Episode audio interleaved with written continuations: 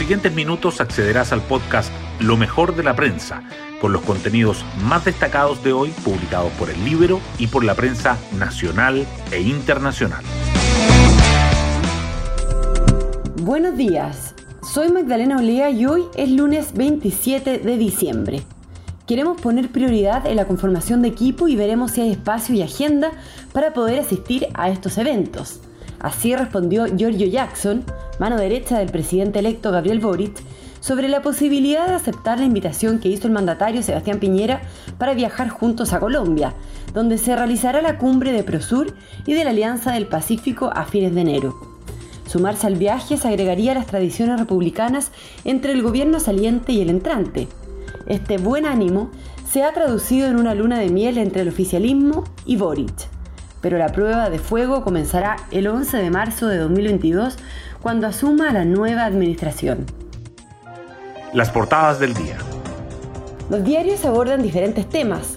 El Mercurio destaca que pensiones, seguridad y fármacos son las prioridades legislativas del gobierno antes del término de su mandato.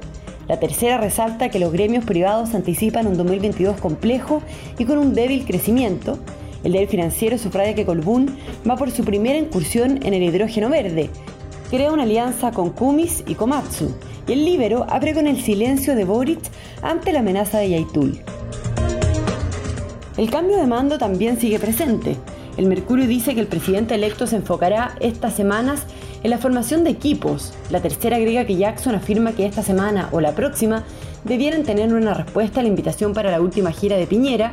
El diario financiero remarca cómo se prepara el mundo legal para marzo y el Libero entrevista a Germán Concha, quien dice que es buena señal que Boric haya moderado su discurso y su actitud. Los incendios forestales en el sur del país igualmente sobresalen, con el Mercurio y la Tercera destinando ese tema a sus fotos principales.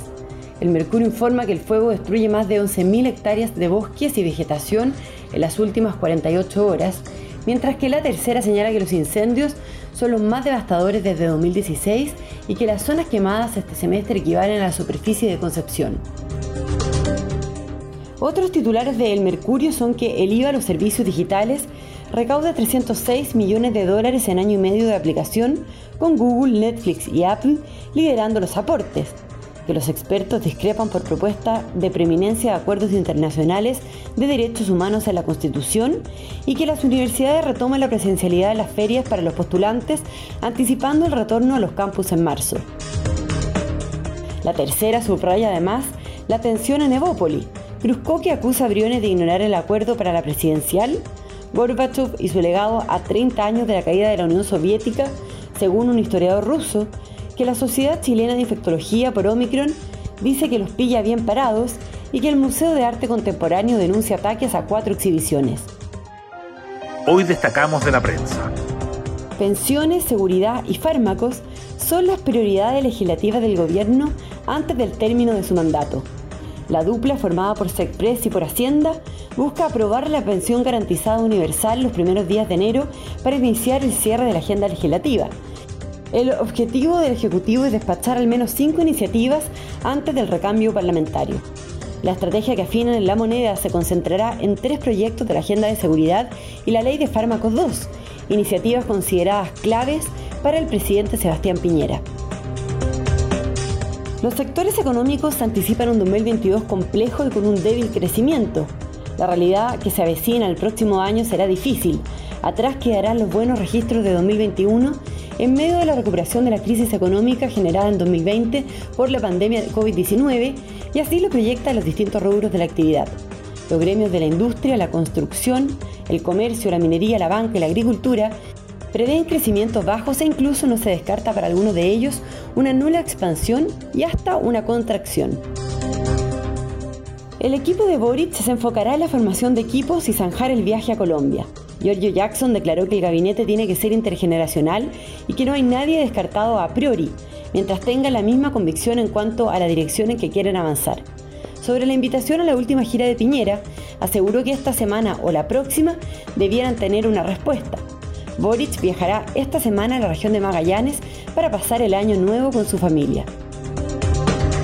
Los incendios forestales en el sur queman más de 11.000 hectáreas en las últimas 48 horas. Mientras en la Araucanía el fuego ha destruido principalmente plantaciones de pino y de eucalipto, en Ñuble y O'Higgins las llamas se han desplazado de forma predominante por sectores de vegetación natural. Los incendios forestales en lo que va de la actual temporada, iniciada el 1 de julio, son los más devastadores desde 2016, con una superficie arrasada que cuadriplica la de 2020.